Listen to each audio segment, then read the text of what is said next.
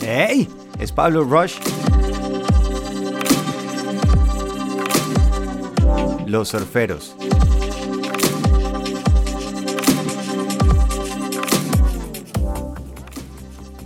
Hola, hola, todas y todos. Hoy les quiero hablar de los surferos.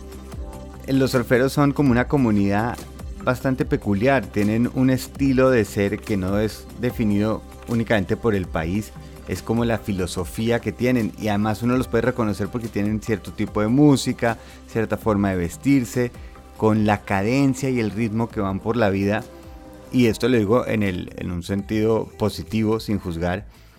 Y me pregunto por qué los surferos son así sin importar de qué país sean.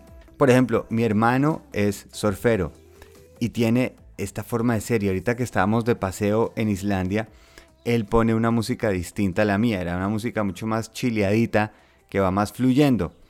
Y estoy ensayando este experimento, porque si uno, por la música que oye la gente, se puede imaginar la forma de ser, es decir, una persona normalmente que le fascina el, el heavy metal o el hard rock, tiene ciertas maneras de comportarse y vestirse, y esto hablo sin generalizar, no estoy diciendo que todo mundo tiene que ser así, pero sí se puede reconocer un poco, al igual que le fascina el vallenato, al que le fascina el tropipop, al que le fascina el pop o el rock, tienen ciertas formas de ser.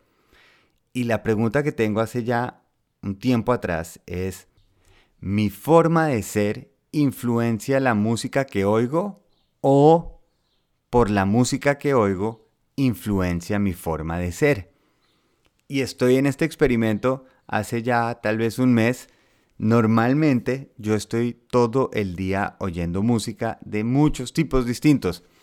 Pero últimamente decidí empezar a oír más música tipo surfera, de este tipo chileadita, eh, Jack Johnson, cosas de este estilo, a ver qué sucede conmigo. Quiero ver qué tanto afecta la música que uno oye en la forma en que uno se siente. Sobre todo, obviamente, pues en más de una canción, porque es muy fácil que una canción logre un efecto en mí, pero ¿qué pasa si yo estoy oyendo esta música constantemente por un tiempo y ver cómo me afecta oír esa música? Eso es por un lado.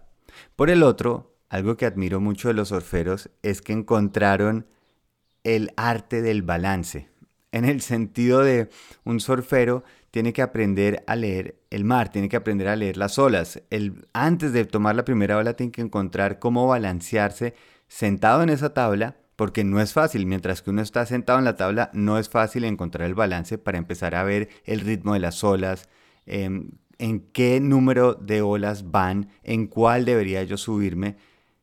Y esto para mí es una metáfora buenísima para los procesos de la vida que nosotros llevamos. A veces nosotros creemos que debemos ser una persona y estamos a lo largo de la vida tratando de definir quién soy. Y por eso estamos buscando y buscando, porque estamos buscando una sola solución y yo no estoy de acuerdo. Yo creo que la persona que fui a los 6 años, después a los 12, a los 20, 40, cuando tenga 60, 80, es un balance distinto y estoy constantemente balanceando la persona que soy en ese momento. Y eso puede afectar mis valores, puede afectar la forma en que tomo decisiones, lo que me mueve, y no quiere decir que una sea mejor que la otra. Es simplemente todo el cuerpo, todo se está adaptando.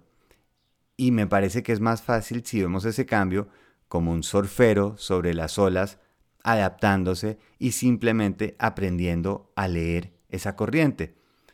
Sí, absolutamente creo que tenemos ciertas ventajas o disposiciones que pueden ser genéticas o lo que hemos aprendido. Es decir, no conozco muchas personas que si han sido urólogos a los 50 deciden que quieren ser em, abogados. Pero la realidad es que sí, nuestro cerebro va cambiando, nuestro cuerpo va cambiando, por lo cual esas diferentes personas están habitando dentro de nosotros.